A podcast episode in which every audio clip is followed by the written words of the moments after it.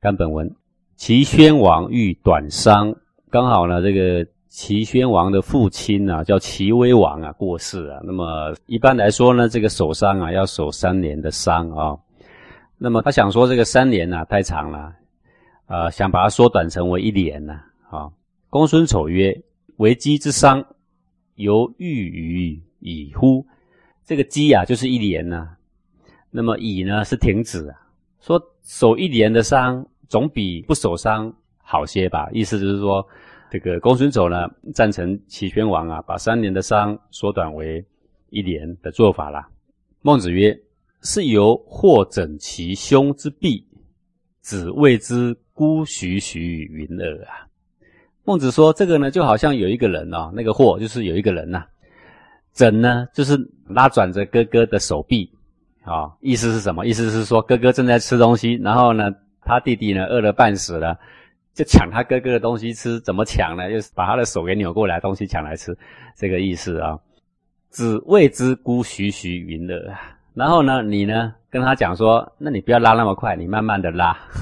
这个意思就是说，啊，既然不对都不对了，叫他不要拉就对了。你怎么劝他慢慢的拉，慢慢的抢呢？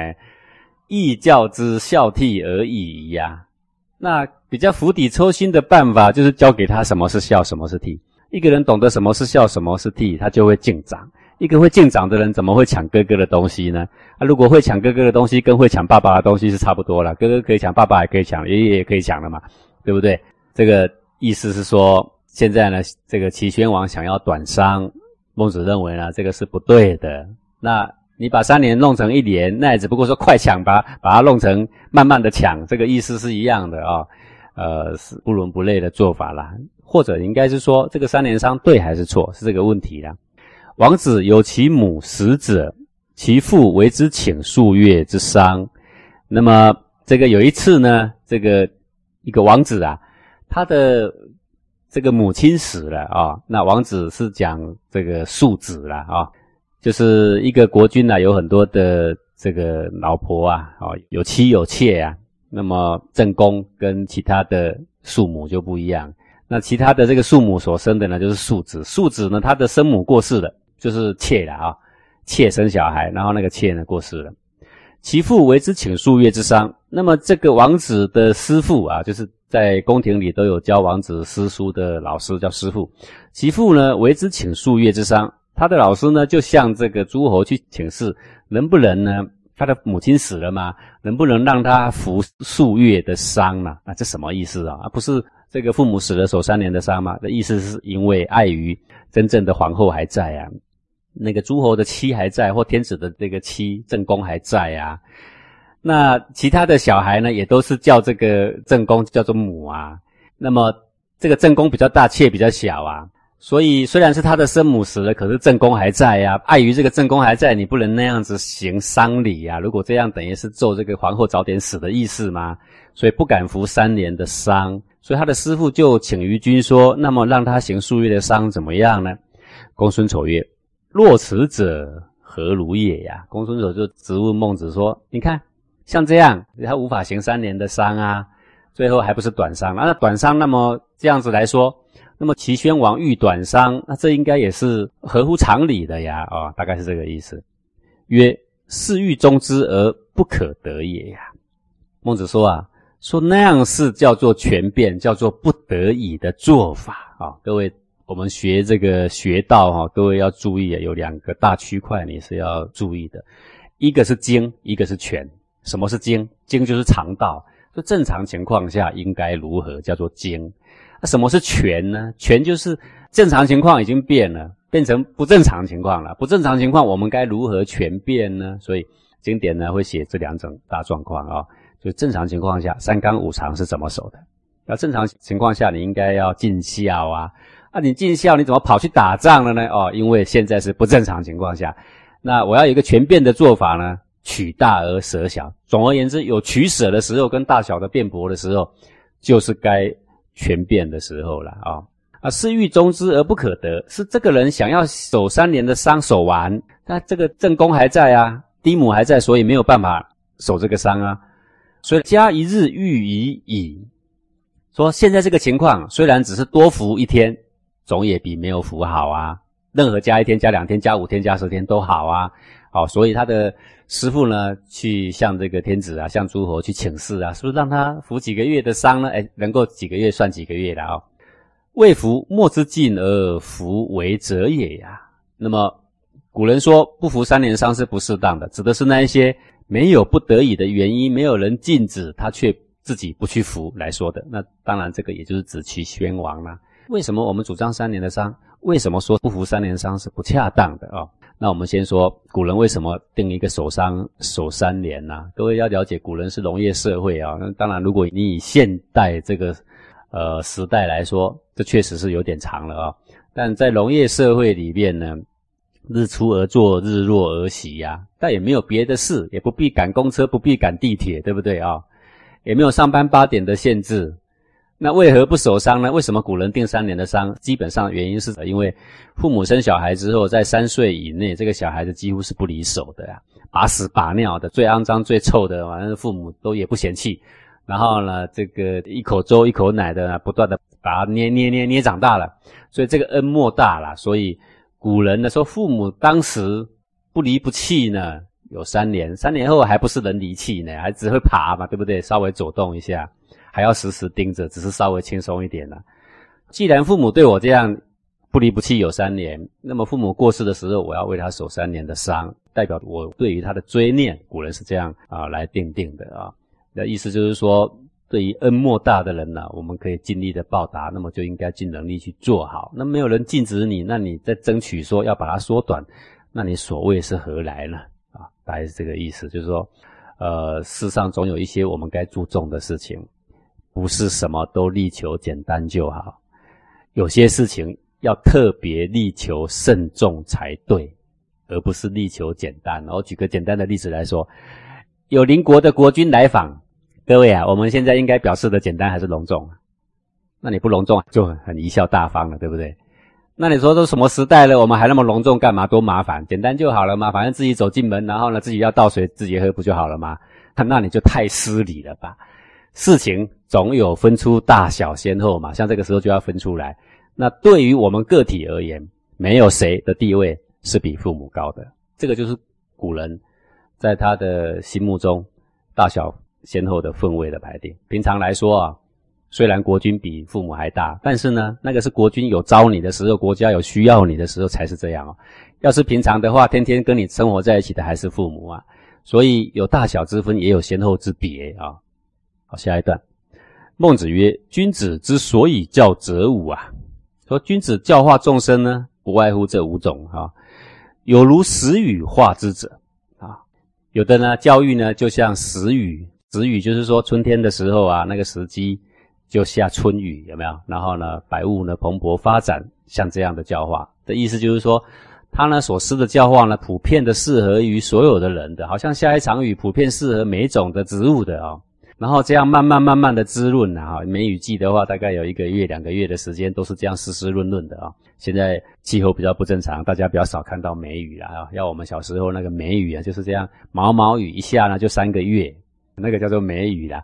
慢慢的滋润，所以令这个所有的花草树木慢慢的萌芽，慢慢的成就，叫做如时雨化之者。就是说，做一个老师嘛，常常讲课。常常讲一些大小先后，讲一些经或权啊，怎么样取舍，怎么样立起你的纲常伦理，这个叫做时语化者。有成德者，说有就其德性而成就之的这种教化。每个人的这个品格啊、特质都不同嘛啊，那么就他的德性呢来成就他啊。比如说这个勇的人，你不能再教他勇啊，你应该教他怎么讲理呀，对不对？就是很怯懦的人，你不能再教他三思而行啊！你应该教他说再思可以呀，再想两次就好了，不要想到三次了，对不对？就就他的德来成就他了啊啊！所以像孔门的话，子路就教他能够去带兵啊；，比如说子贡就能够让他做特使啊，行使于两国之间呐，就因他的德性而成就之啊。每一个人是都不一样的，就是呃。应该是不同的。那现在的教育呢？每一个人都变成要达成一样的呢？其实是也是不对的啊。有达才者，这个才呀，讲的就是他的才气、才德。据他本有的才德啊，如果是居于小用的，他本来有这个才德，可是他误会了用小了，我们就来教他了怎么样达其用，把他的才德呢用处把它扩大啊。呃，这个好比孔子跟子夏说啊，说奴为君子辱，吾为小人辱啊，就是这个意思。就是说你要做个儒者，就要做这个气量恢宏的君子辱，你不要做那个坑坑难小人哉那种小人辱啊啊！要懂得经，懂得全变，你才能够变为一个君子辱嘛。这个呢，用处呢就大了，叫做达才者。有答问者，因他的困惑。然后而解释他，来教育他，叫做答问者。好，那答问也有技巧的，他会问，我们就答。这个《论语》不是这样讲吗？不愤不取，不悱不发嘛。啊，举一语不以三语反，则不复也呀。说你举一，他不反三了，就表示呢，他不用脑袋，他就等着，你喂一滴，他吃一滴呀，那早晚会累死啊，对不对？自己呀，要能够有思维能力，要举一反三呢。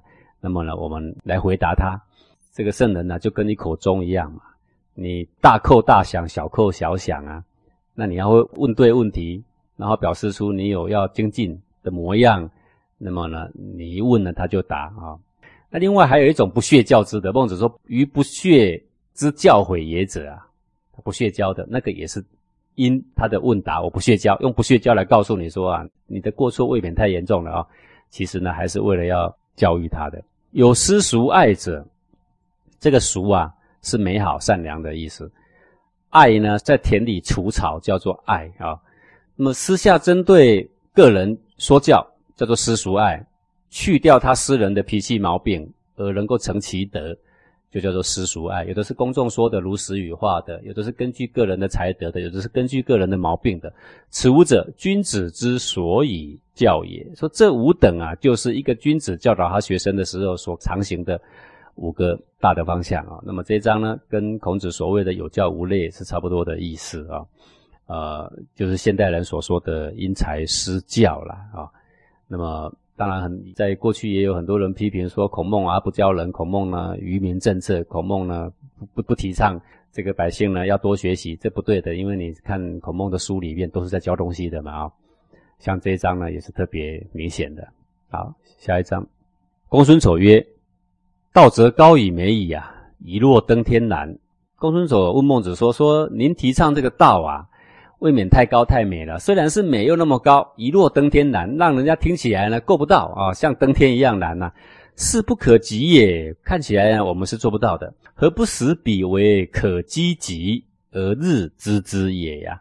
说你为什么不让他可积极，让他们感觉够得到？你说的浅一点、短一点、简单一点，让他们感觉够得到。”而日知之也，然后让他们日日的能够非常勤劳不息的啊去精进、去研究啊，日知之也。那个知之啊，就是勤劳不息的样子啊。那么这个道所说的是什么呢？也就是孔孟所提倡的仁义啊，能够长养人，能够让人的心性不断得到长养，叫做人呐。那个人呢，呃，就是像果仁的人呐，像那个幼小的苗，有没有？呃，从果仁里长出来啊，那个果仁的生机就是人了。永远在我们的身心性命里面都含着生机，不会因我们的七情六欲而受到惩罚。呃，在不得已的选择情况下呢，就要行其义。义就是选择啊，而得其宜。义者宜也嘛啊，最适当的选择，什么最适当的选择啊？取大而舍小，叫做适当的选择。说你说了仁义之道啊，这么高这么美，可是呢，我感觉呢，大家会够不到。不如你降低一点格调，说些简单一点的嘛，比如说求寿求福啊，多好啊，对不对？来卜个卦啊，来说说运势，不是很好吗？呃，让我们呢有兴趣往前走嘛。你看呢，怎么样呢？孟子曰：“大将不为卓功，改废神墨；后羿不为着色，便取垢律。”那么孟子就说了：“说大将啊，什么叫大将？这个大将是工匠里面最为杰出的啊，工匠里面的标杆呐。”他收徒弟的，教人家怎么样做一流的工匠，做出跟他一样这么精准的器材出来啊！他不会为了着工，不会为了那些笨徒弟改废神墨，就把神墨给丢了。什么叫神墨啊？各位看过做木工的那个墨斗就是神墨了。墨斗不是吗？那个有一个海绵，然后沾着墨水，然后那个里面那条线抽出来的时候，整条线都变黑了，对不对？然后呢，两点一固定，中间弹一下，然后那一条线不就直了吗？是不是啊？两点中间可以成就一直线嘛？是不是？古人呢就用墨斗打出那一条线，然后抛的时候、磨的时候啊、锯的时候就照着那个线锯，然后就可以做出很笔直、很笔直的木头来呀！啊，因为古代没有像现在那么大的锯床啊，然后可以锯出那么长、那么直的，他们都是用墨斗啊。亦不为着色，便其过滤。过滤是什么呢？过滤就是一个弓哈，拉满弓的极限呐，叫做过滤。就是有的弓啊，有三弹，有的六弹，有的九弹，有的十二弹哈。越大的弓拉开的磅数越大。如果我们现在来说，叫几磅几磅是一样的意思了啊。就是这把弓，他要教你拉，先把拉满弓的度数先拉出来，直接把十二弹的给你。你要把十二弹的张开，你先一直拉，你先别学射吧，你先一直拉，一直拉，拉三年，拉到终于可以拉开了。好，那我现在教你该怎么射箭，而不是一直教你射。因为什么？因为我的靶摆在百米外啊，你拉不了那么开的弓的话呢，你是永远射不到的啊，对不对？所以后羿不为着色而变其过滤，后羿不会为那些笨徒弟哈而改变他拉满弓的要求了。那这在说什么呢？说这个不会因为学者的不能。便来屈就他的道，啊，卑下他的道，要不然的话呢，就一代不如一代了，啊，你永远都教不出那个最高品质的东西来了啦。最高品质的东西永远不是给你方便的，而是要要求你来达到的啦。